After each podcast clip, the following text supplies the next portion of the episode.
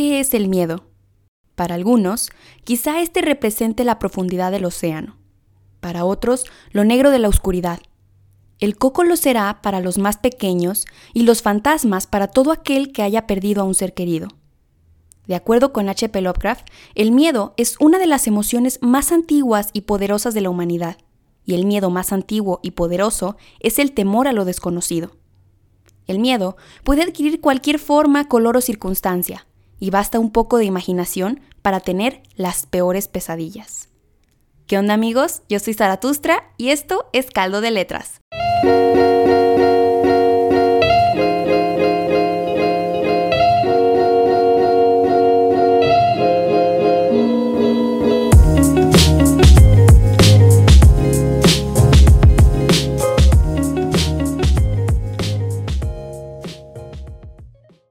La neta no saben lo feliz que estoy de volver a estar frente a este micrófono. La verdad es que me ausenté algunas semanas por cuestiones escolares y personales, pero después de hacer ciertos reajustes decidí que lo mejor sería mover nuestras citas de viernes a sábado. Así que bueno, ya estamos aquí, es sábado, y como ya escucharon el día de hoy y durante todo el mes de octubre y parte de noviembre estaremos hablando de terror, horror y misterio. Así que sí, si son muy asustadizos, ya pueden ir trayendo su mantita o pidiéndole permiso a su mamá para poder dormir con ella. ¿Alguna vez han escuchado el dicho de que en gusto se rompen géneros? Pues yo considero que con el miedo ocurre algo similar. Por ejemplo, a su tía le aterra demasiado el no ver qué está debajo de sus pies. Así que los mares y los pastizales no son una opción. Sin embargo, conozco a muchos amantes del océano, pero temerosos de la oscuridad cosa que a mí realmente me da igual. El miedo, como mencionaba al principio, puede tomar cualquier forma que tu imaginación sea capaz de otorgarle. No obstante, es posible clasificarla en dos términos, el horror y el terror. Estos términos ya los habíamos medio mencionado en algún capítulo anterior, sin embargo, hoy ahondaremos mucho más en el tema. En primer lugar, el terror es aquel que se relaciona con elementos fantásticos como los hombres lobo y los vampiros, así como los fenómenos paranormales como los fantasmas, las posesiones demoníacas y las manifestaciones psíquicas. Según mi profesor Roberto Herrera, en el terror, el miedo es el producto de la invasión amenazante de un elemento fantástico y ajeno a nuestra realidad consciente y racional, como fantasmas, vampiros, hombres lobo o lugares embrujados, poltergeist, posesiones demoníacas, entre muchos otros. Por otra parte, el horror es aquel en el que intervienen elementos asociados a la realidad psicológica y natural que se nos presentan de una forma horríficamente alterada, como los animales enfurecidos, los psicópatas o los asesinos seriales. Aquí, el miedo se produce debido a un elemento de la realidad alterado y anómalo que de repente se torna amenazante y nos aterra, como los animales violentos, los fenómenos naturales atípicos y catastróficos o los asesinos de mentes.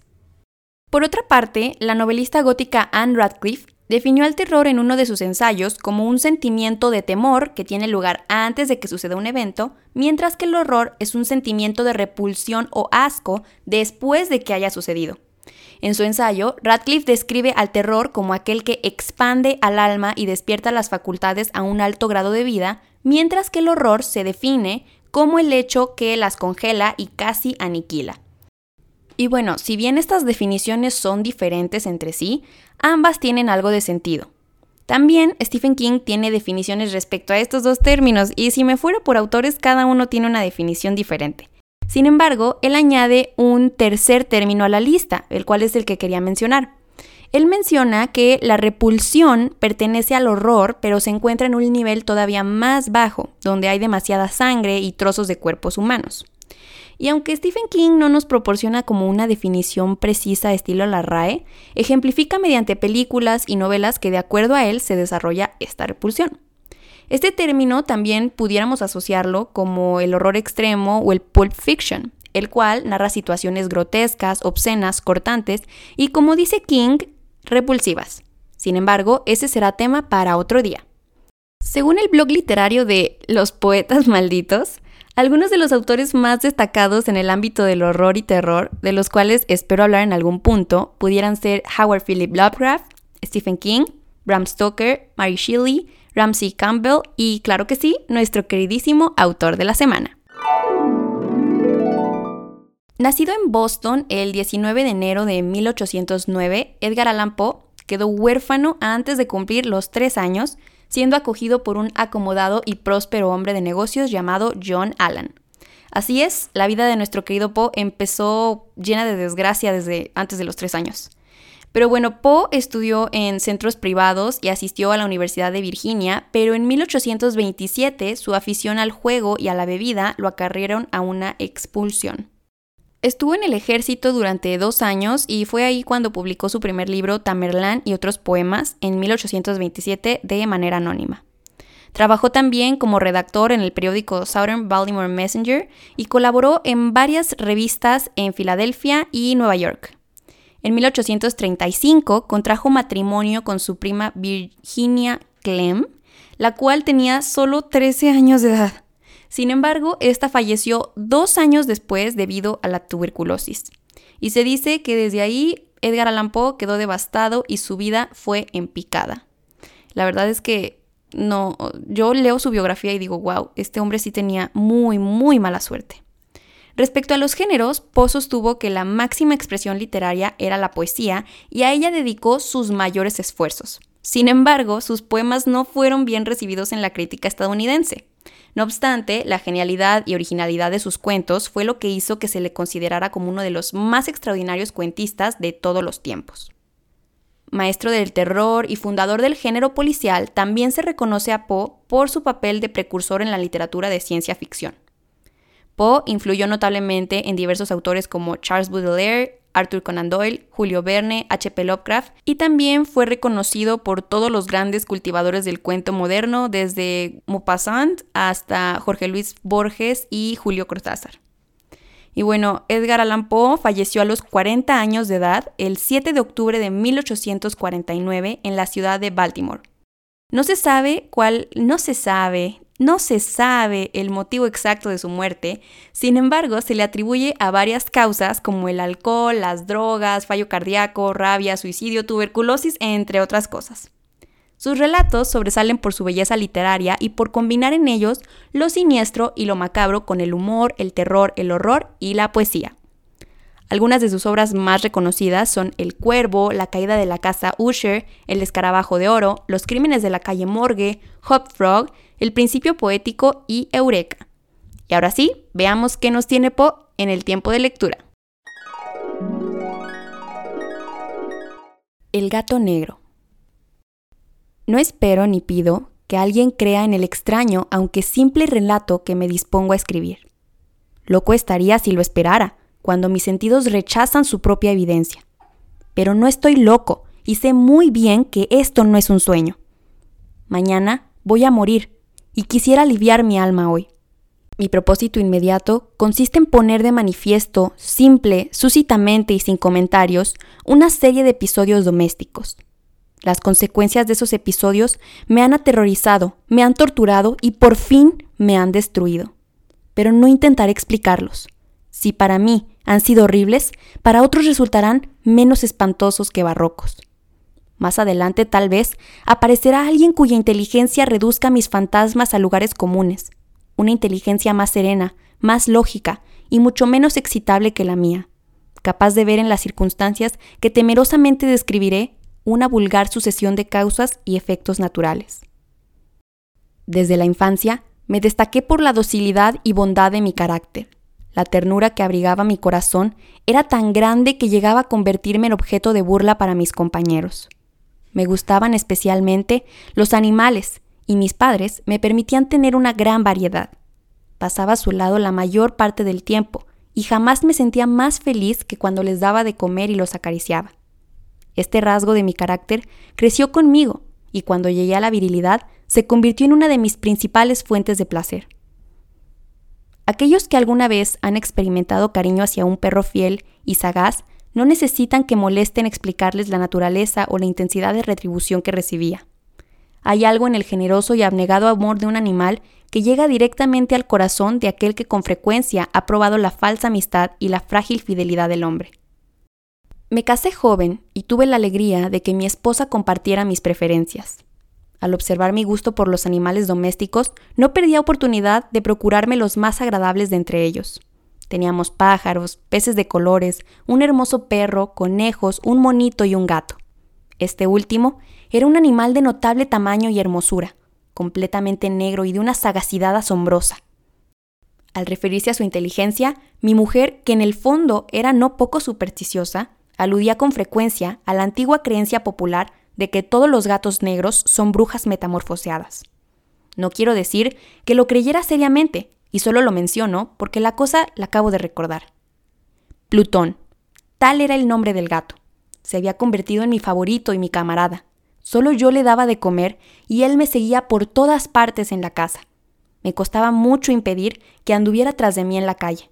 Nuestra amistad duró así varios años, en el curso de los cuales, enrojezco al confesarlo, mi temperamento y mi carácter se alteraron radicalmente por culpa del demonio, intemperancia.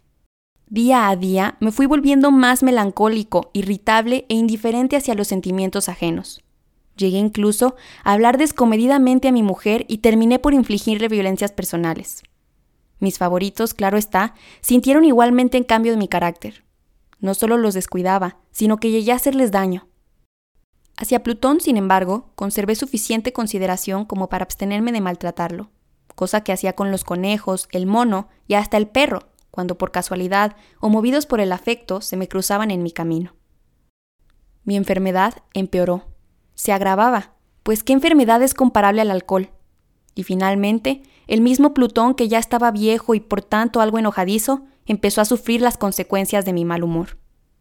Una noche, en que volví a casa completamente embriagado después de una de mis correrías por la ciudad, me pareció que el gato evitaba mi presencia. Lo alcé en brazos, pero asustado por mi violencia, mordió ligeramente mi mano. Al punto se apoderó de mí una furia demoníaca, y ya no supe lo que hacía. Fue como si la raíz de mi alma se separara de golpe de mi cuerpo. Una maldad más que diabólica alimentada por la ginebra estremeció cada fibra de mi ser. Sacando del bolsillo del chaleco un cortaplumas, lo abrí mientras sujetaba al pobre animal del pescuezo y deliberadamente le hice saltar un ojo. Enrojezco, me abrazo, tiemblo mientras escribo tan condenable atrocidad.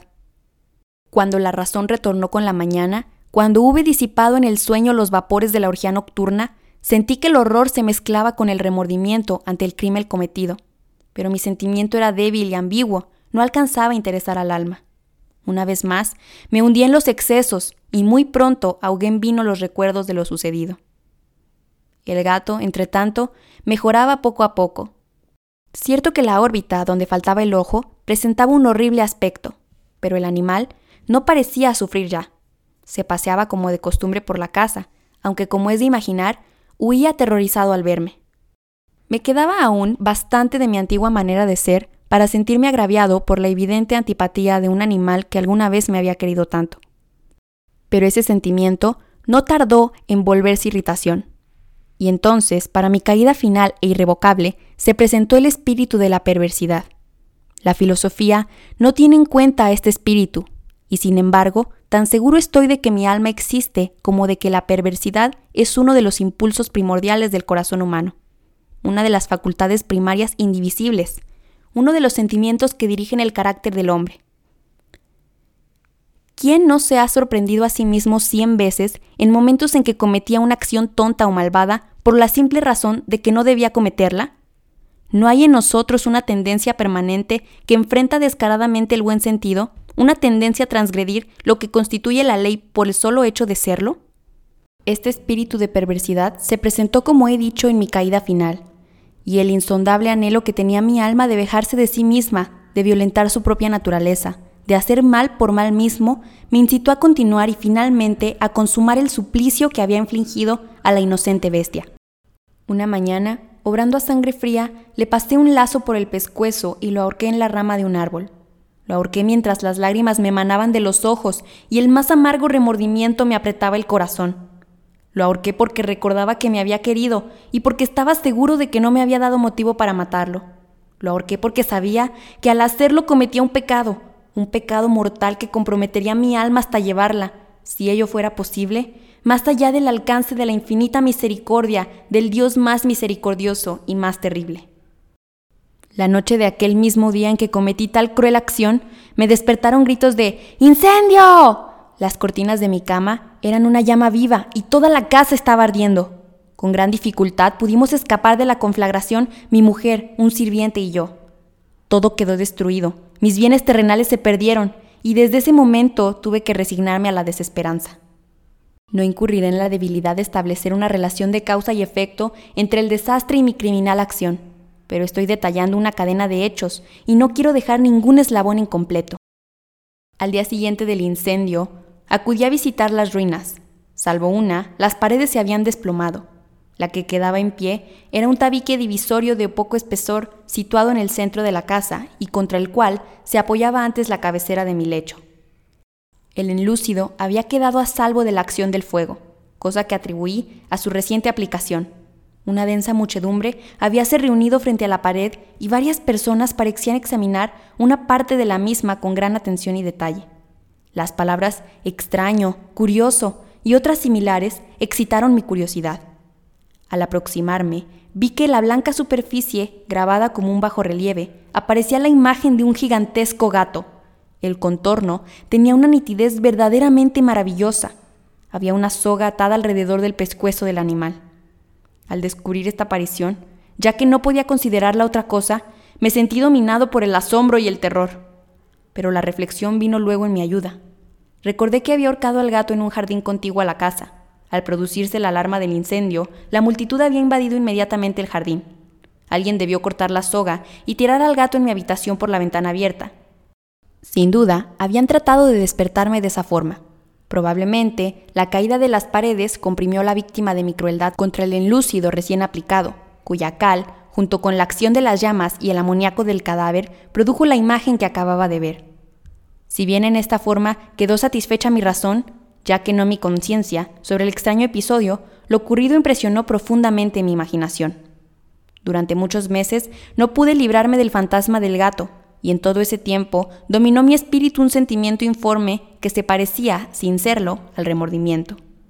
Llegué al punto de lamentar la pérdida del animal y buscar en los viles antros que habitualmente frecuentaba algún otro de la misma especie y apariencia que pudiera ocupar su lugar. Una noche, en que borracho a medias me hallaba en una taberna más que infame, reclamó mi atención algo negro posado sobre uno de los enormes tóneles de ginebra que constituían el principal moblaje del lugar.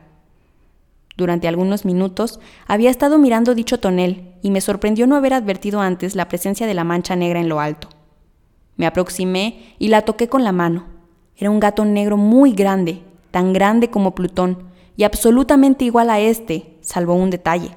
Plutón no tenía el menor pelo blanco en su cuerpo, mientras que este gato mostraba una vasta, aunque indefinida mancha blanca que le cubría casi todo el pecho. Al sentirse acariciado, se enderezó prontamente, ronroneando con fuerza, se frotó contra mi mano y pareció encantado de mis atenciones. Acababa, pues, de encontrar el animal que precisamente andaba buscando. De inmediato propuse su compra al tabernero, pero me contestó que el animal no era suyo y que jamás lo había visto antes ni sabía nada de él. Continuó acariciando al gato y cuando me disponía a volver a casa, el animal pareció dispuesto a acompañarme. Le permití que lo hiciera, deteniéndome una y otra vez para inclinarme y acariciarlo. Cuando estuvo en casa, se acostumbró a ella de inmediato y se convirtió en el gran favorito de mi mujer. Por mi parte, pronto sentí nacer en mí una antipatía hacia aquel animal. Era exactamente lo contrario de lo que había anticipado pero sin que pueda decir cómo ni por qué, su marcado cariño para mí me disgustaba y me fatigaba. Gradualmente, el sentimiento de disgusto y fatiga creció hasta alcanzar la amargura del odio. Evitaba encontrarme con el animal. Un resto de vergüenza y el recuerdo de mi crueldad de antaño me vedaban de matarlo. Durante algunas semanas me abstuve de pegarle o de hacerlo víctima de cualquier violencia, pero gradualmente, muy gradualmente, llegué a mirarlo con inexpresable odio y a huir en silencio de su detestable presencia, como si fuera una emanación de la peste. Lo que sin duda contribuyó a aumentar mi odio fue descubrir a la mañana siguiente de haberlo traído a casa que aquel gato, igual que Plutón, era tuerto. Esta circunstancia fue precisamente la que lo hizo más grato a mi mujer, quien, como ya dije, poseía un alto grado de esos sentimientos humanitarios que alguna vez habían sido mi rasgo distintivo y la fuente de mis placeres más simples y más puros. El cariño del gato por mí parecía aumentar en el mismo grado en que mi aversión. Seguía mis pasos con una pertinencia que me costaría hacer entender al lector. Donde quiera que me sentara, venía a ovillarse bajo mi silla o saltaba a mis rodillas, prodigándome sus odiosas caricias. Si echaba a caminar, se metía entre mis pies, amenazando con hacerme caer, o bien clavaba sus largas y afiladas uñas en mi ropa para poder trepar hasta mi pecho. En esos momentos, aunque ansiaba aniquilarlo de un solo golpe, me sentía paralizado por el recuerdo de mi primer crimen, pero sobre todo, quiero confesarlo ahora mismo, por un espantoso temor al animal. Aquel temor no era precisamente miedo de un mal físico, y sin embargo me sería imposible definirlo de otra manera. Me siento casi avergonzado de reconocer si aún en esta celda de criminales me siento casi avergonzado de reconocer que el terror, el espanto que aquel animal me inspiraba, era intensificado por una de las más insensatas quineras que sería dado concebir. Más de una vez, mi mujer me había llamado la atención sobre la forma de la mancha blanca de la cual ya he hablado, y constituía la única diferencia entre el extraño animal y el que yo había matado. El lector recordará que esta mancha, aunque grande, me había parecido al principio de una forma indefinida. Pero gradualmente, de manera tan imperceptible que mi razón luchó durante largo tiempo por rechazarla como fantástica, la mancha fue asumiendo un contorno de rigurosa precisión. Representaba algo que ahora me estremezco al nombrar, y por ello odiaba, Temía y hubiera querido librarme del monstruo si hubiese sido capaz de atreverme. Representaba, digo, la imagen de una cosa atroz, siniestra, la imagen del patíbulo. Oh, lúgubre y terrible máquina del horror y del crimen, de la agonía y de la muerte. Me sentía entonces más miserable que todas las miserias humanas. Pensar que una bestia, cuyo semejante había yo destruido desdeñosamente, una bestia era capaz de producir tan insoportable angustia en un hombre creando una imagen y semejanza de Dios. Ay, ni de día ni de noche pude ya gozar de la bendición del reposo. De día, aquella criatura no me dejaba ni un instante solo. De noche, despertaba hora a hora de los más horrorosos sueños para sentir el ardiente aliento de la cosa en mi rostro y su terrible peso, pesadilla encarnada de la cual no me era posible desprenderme, apoyado eternamente sobre mi corazón bajo el agobio de los tormentos semejantes, sucumbió en mí lo poco que me quedaba de bueno. Solo los malos pensamientos disfrutaban ya de mi intimidad, los más tenebrosos, los más perversos pensamientos. La melancolía habitual de mi humor creció hasta convertirse en aborrecimiento de todo lo que me rodeaba y de la entera humanidad, y mi pobre mujer, que de nada se quejaba, llegó a ser la habitual y paciente víctima de los repentinos y frecuentes arrebatos de ciega cólera que me abandonaba. Cierto día, para cumplir una tarea doméstica, me acompañó al sótano de la vieja casa donde nuestra pobreza nos obligaba a vivir. El gato me siguió mientras bajaba la empinada escalera y estuvo a punto de tirarme cabeza abajo, lo cual me exasperó hasta la locura. Alzando un hacha y olvidando en mi rabia los pueriles temores que hasta entonces me habían detenido la mano, descargué un golpe que hubiera matado instantáneamente al animal de haberlo alcanzado. Pero la mano de mi mujer detuvo su trayectoria, entonces, llevado por su intervención a una rabia más que demoníaca, me zafé de su brazo y le hundí el hacha en su cabeza. Sin un solo quejido, cayó muerta a mis pies. Cumplido ese espantoso asesinato, me entregué al punto y con toda sangre fría a la tarea de ocultar el cadáver. Sabía que era imposible sacarlo de la casa, tanto de día como de noche, sin correr el riesgo de que algún vecino me observara. Diversos proyectos cruzaron mi mente. Por un momento pensé en descuartizar el cuerpo y quemar los pedazos, Luego se me ocurrió cavar una tumba en el piso del sótano. Pensé también si no convenía arrojar el cuerpo al pozo del patio o meterlo en un cajón como si se tratara de una mercadería común, y llamar a un mozo de cordel para que lo retirara de la casa. Pero al fin di con lo que me pareció el mejor expediente y decidí emparedar el cadáver en el sótano, tal como se dice que los monjes de la Edad Media emparedaban a sus víctimas. El sótano se adaptaba bien para este propósito, sus muros eran de material poco resistente y estaban recién revocados con un mortero ordinario que la humedad de la atmósfera no había dejado endurecer. Además, una de las paredes se veía la salicencia de una falsa chimenea, la cual había sido rellenada y tratada de manera semejante al resto del sótano. Sin lugar a dudas, sería muy fácil sacar los ladrillos de esa parte, introducir el cadáver y tapar el agujero como antes, de manera que ninguna mirada pudiese descubrir algo sospechoso. No me equivocaba en mis cálculos. Fácilmente saqué los ladrillos con ayuda de una palanca. Y luego de colocar cuidadosamente el cuerpo contra la pared interna, lo mantuve en esa posición mientras aplicaba de nuevo la mampostería en su forma original. Después de procurarme argamasa, arena y cerda, preparé un enlúcido que no se distinguía del anterior y revoqué cuidadosamente el nuevo enladrillado. Concluida la tarea, me sentí seguro de que todo estaba bien. La pared no mostraba la menor señal de haber sido tocada. Había barrido hasta el menor fragmento de material suelto. Miré en torno triunfante y me dije, aquí por lo menos no he trabajado en vano. Mi paso siguiente consistió en buscar a la bestia causante de tanta desgracia, pues al final me había decidido a matarla. Si en aquel momento el gato hubiera surgido ante mí, su destino habría quedado ahí sellado. Pero por lo visto, el astuto animal, alarmado por la violencia de mi primer acceso de cólera, se cuidaba de aparecer mientras no cambiara mi humor. Imposible describir o imaginar el profundo, el maravilloso alivio que la ausencia de la detestada criatura trajo a mi pecho. No se presentó aquella noche, y así por primera vez desde su llegada a la casa pude dormir profunda y tranquilamente. Sí, pude dormir, aún con el peso del crimen sobre mi alma. Pasaron el segundo y el tercer día, y mi atormentador no volvía. Una vez más, respiré como un hombre libre. Aterrado, el monstruo había huido de la casa para siempre. Ya no volvería a contemplarlo. Gozaba de una suprema felicidad y la culpa de mi negra acción me preocupaba muy poco. Se practicaron algunas averiguaciones, a lo que no me costó mucho responder. Incluso hubo una perquisición en la casa, pero naturalmente no se descubrió nada. Mi tranquilidad futura me parecía asegurada. Al cuarto día del asesinato, un grupo de policías se presentó inesperadamente y procedió a una nueva y rigurosa inspección. Convencido de que mi escondrijo era impenetrable, no sentí la más leve inquietud. Los oficiales me pidieron que los acompañara en su examen, no dejaron hueco ni rincón sin revisar. Al final, por tercera o cuarta vez, bajaron al sótano. Los seguí sin que me temblara un solo músculo.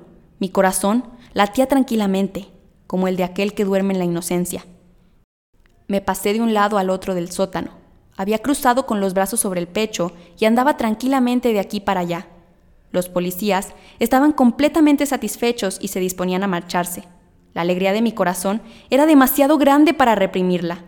Ardía en deseos de decirles por lo menos una palabra como prueba de mi triunfo y confirmar doblemente mi inocencia. Caballeros, dije por fin, cuando el grupo subía la escalera. Me alegro mucho de haber disipado sus sospechas. Les deseo felicidad y un poco más de cortesía. Dicho sea de paso, caballeros, esta casa está muy bien construida. En mi frenético deseo de decir alguna cosa con naturalidad, casi no me daba cuenta de mis palabras. Repito que es una casa de excelente construcción.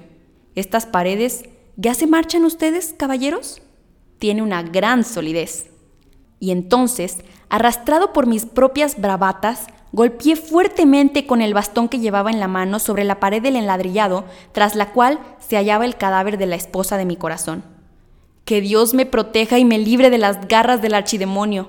Apenas había cesado el eco de mi golpe cuando una voz respondió desde dentro de la tumba. Un quejido sordo y entrecortado al comienzo, semejante al sollozar de un niño, que luego creció rápidamente hasta convertirse en un largo, agudo y continuo alarido, anormal como inhumano, un aullido, un clamor de lamentación, mitad de horror, mitad de triunfo, como solo puede haber brotado en el infierno de la garganta de los condenados en su agonía y de los demonios exultantes en la condenación. Hablar de lo que pensé en ese momento sería locura. Presa de vértigo, fui tambaleándome hasta la pared opuesta. Por un instante, el grupo de hombres en la escalera quedó paralizado por el terror. Luego, una docena de robustos brazos atacaron la pared, que cayó de una sola pieza. El cadáver ya muy corrompido y manchado de sangre coagulada, apareció de pie delante de los ojos de los espectadores. Sobre su cabeza, con la roja boca abierta y el único ojo como de fuego, estaba agazapada la horrible bestia cuya astucia me había inducido al asesinato y cuya voz delatadora me había entregado al verdugo. Había emparedado al monstruo en la tumba. Fin. Este cuento fue publicado en el periódico Saturday Evening Post de Filadelfia en su edición 19 de agosto de 1843, seis años antes de la muerte de Poe. Y siempre que lo leo me resulta verdaderamente fascinante los detalles que da acerca de los personajes, de las, eh, similitudes entre ambos gatos y, y de verdad que se lleva toda mi atención y asombro. Sin embargo, cada que lo leo no puedo evitar pensar que la construcción del personaje principal es tan perfecta y tan completa debido a que no era una creación de Poe, sino que más bien era una descripción de sí mismo, lo cual a mi parecer vuelve el cuento aún más oscuro y profundo de lo que realmente es. Pero bueno, me temo que eso ha sido todo por el día de hoy, pero antes de terminar les tengo dos avisos súper importantes. El número uno es que ahora Caldo de Letras cuenta con un perfil de Instagram, así que pueden ir a seguirme en arroba caldo de letras guion bajo. El número dos es que mis amigas de Literalmente Literatura están organizando un concurso de calaveritas literarias, donde las tres mejores serán incluidas en su próximo video de YouTube. Para quienes no las conozcan, hacen cosas súper interesantes en cuestión de autores, libros, películas y otras cositas. Así que vayan a sus redes sociales, síganlas y chequen las bases para participar en este concurso que tiene como base una de las tradiciones más mexicanas que existen, de las cuales hablaremos en otro episodio. Y ahora sí, espero que el día de hoy hayan aprendido algo nuevo, que se hayan sacado un buen susto y que por favor nunca empareden a su mujer. Nos vemos el próximo sábado. Los quiero. Chao.